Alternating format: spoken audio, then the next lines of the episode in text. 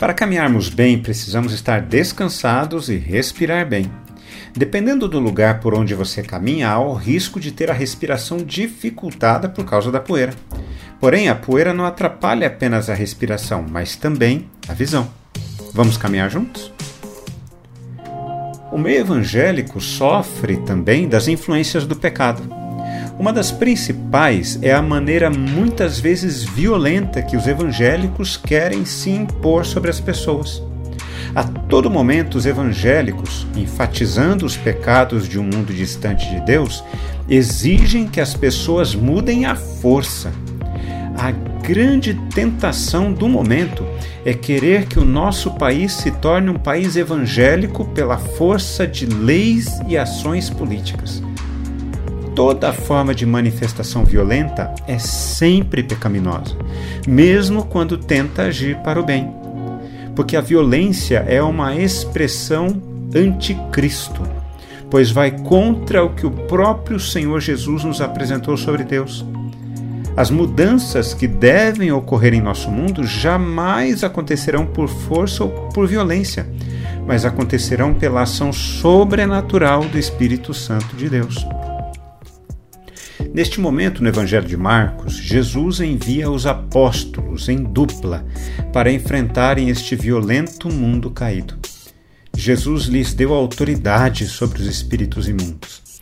Os apóstolos deveriam levar o básico para sua tarefa: um bordão, sandálias e uma túnica. Simplicidade e urgência eram a marca dessa ação para que o evangelho fosse disseminado. Porém, como vivemos em um mundo rebelde a Deus, Jesus deu uma orientação muito específica a eles. Se em algum lugar não quiserem recebê-los nem ouvi-los, ao saírem dali, sacudam o pó dos pés em testemunho contra eles. Então os apóstolos pregavam ao povo para que se arrependesse, expulsavam muitos demônios e curavam numerosos enfermos, ungindo-os com óleo. Era costume dos judeus, depois de viajarem por territórios estrangeiros, sacudir o pó de suas sandálias e roupas antes de entrarem na Terra Santa. Eles faziam isso porque tinham a preocupação de se tornarem impuros. O que Jesus está dizendo nesse texto é que qualquer lugar, casa, vila, cidade ou vilarejo, que se recuse a aceitar o Evangelho, responderá por sua rebeldia. O papel dos apóstolos era apenas anunciar o Evangelho e não mudar a força ao coração das pessoas.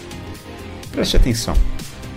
O nosso papel enquanto discípulos de Jesus não é forçar ninguém à mudança. O nosso papel é anunciarmos e testemunharmos do Evangelho, crendo que as mudanças necessárias acontecerão por ação sobrenatural do Espírito Santo de Deus. Nós não temos a capacidade de medir quando a semente do Evangelho brotará no coração das pessoas. Só sabemos que temos de dar testemunho do Evangelho de Jesus. Quando refletimos na palavra de Deus, precisamos responder a ela. Eu quero orar por mim e por você. Bondoso Pai, não conseguimos imaginar o que se passa no coração das pessoas, mas sabemos que o Senhor sabe exatamente o que se passa dentro de cada um de nós. Perdoa-nos a arrogância de acharmos que conseguiremos mudar o coração de alguém, sendo que muitas vezes não conseguimos sequer mudar o nosso próprio coração.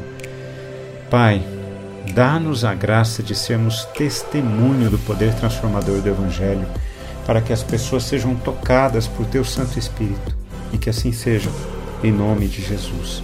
Amém. Um forte abraço a você, meu irmão, minha irmã. Nos falamos em nosso próximo encontro, está bem? Até lá!